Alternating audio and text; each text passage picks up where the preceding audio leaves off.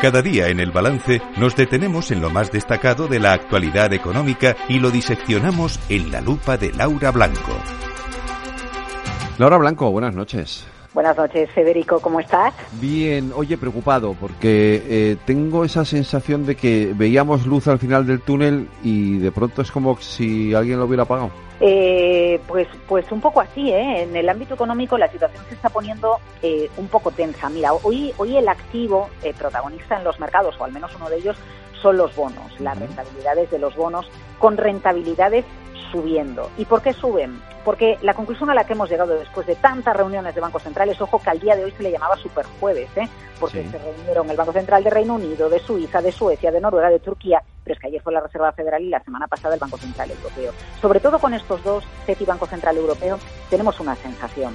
No es tan fácil quitarse la inflación del medio, sticky, pegajosa, recuerda esa palabra. Y los bancos centrales lanzan un mensaje, oye, que los tipos van a estar en esta zona durante un largo periodo de tiempo y cada vez más alejamos más la fecha en el calendario en las que va en, la que van a empezar a bajar los tipos de interés. ¿Esto qué produce? Pues esto produce que el Euribor no baja, porque la expectativa es que los tipos de interés van a seguir en este nivel mucho tiempo. Esto lo que produce es que las rentabilidades de los bonos, que al final son un reflejo de cómo está el precio del dinero, pues se mantengan también altos. Hoy son protagonistas las rentabilidades de los bonos por la fuerte subida que, que- que le meten. Y esto me hace plantearme una pregunta práctica para cualquier oyente que, que- que es inversor o que es ahorrador, Federico.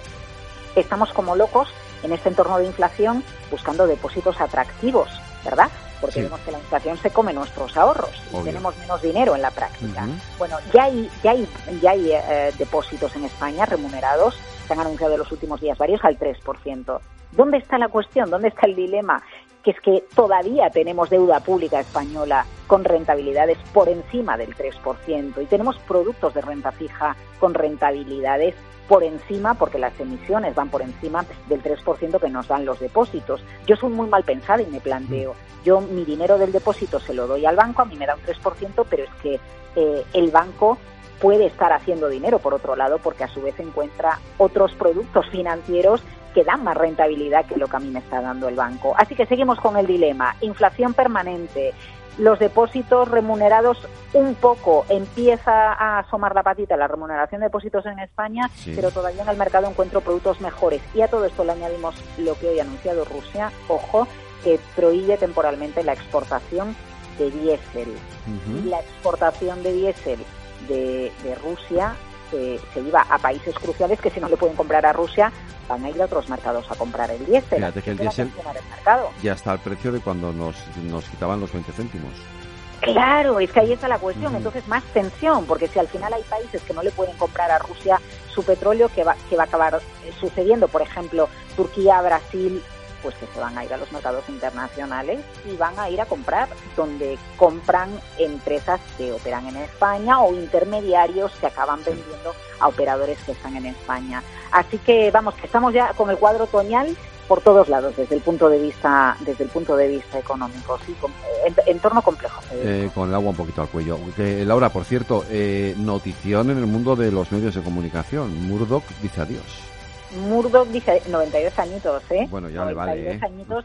Y bueno, pues ha creado todo, todo un imperio. eh, deja al presidente de News Corporation, de, de la Fox, y, y quedémonos con la idea de lo que consiguió como magnate de los medios de comunicación y cómo aupó a figuras conservadoras a lo más alto en Estados Unidos. El poder de los medios de comunicación a la hora de hacer subir, hacer caer, dar visibilidad y dar presencia e influencia a determinados políticos. Cómo eh, se dan la mano eh, los medios de comunicación, los grandes medios de comunicación y los intereses políticos que al final son los que acaban firmando el BOE en España, es el equivalente, el equivalente en, en- en otros países. Con 92 años, pues un conservador que, que se retira y, y, bueno, pues sin duda se convierte en la noticia empresarial del día en Estados Unidos. Pues eh, todo esto lo seguiremos contando aquí en los próximos días en nuestra lupa, Laura. Eh, hasta el lunes. Hasta el lunes. Buenas noches. Que se escucha la tertulia económica. Sí, que hoy tenemos pedazo de tertulia económica. Todo esto lo analizaremos luego con nuestros compañeros de la tertulia. A ver si te vienes un día y estás Sí, un ratito sí, con venga. nosotros. Prometido, ¿Vale? prometido. Venga, aquí te espero. noches. Hasta luego.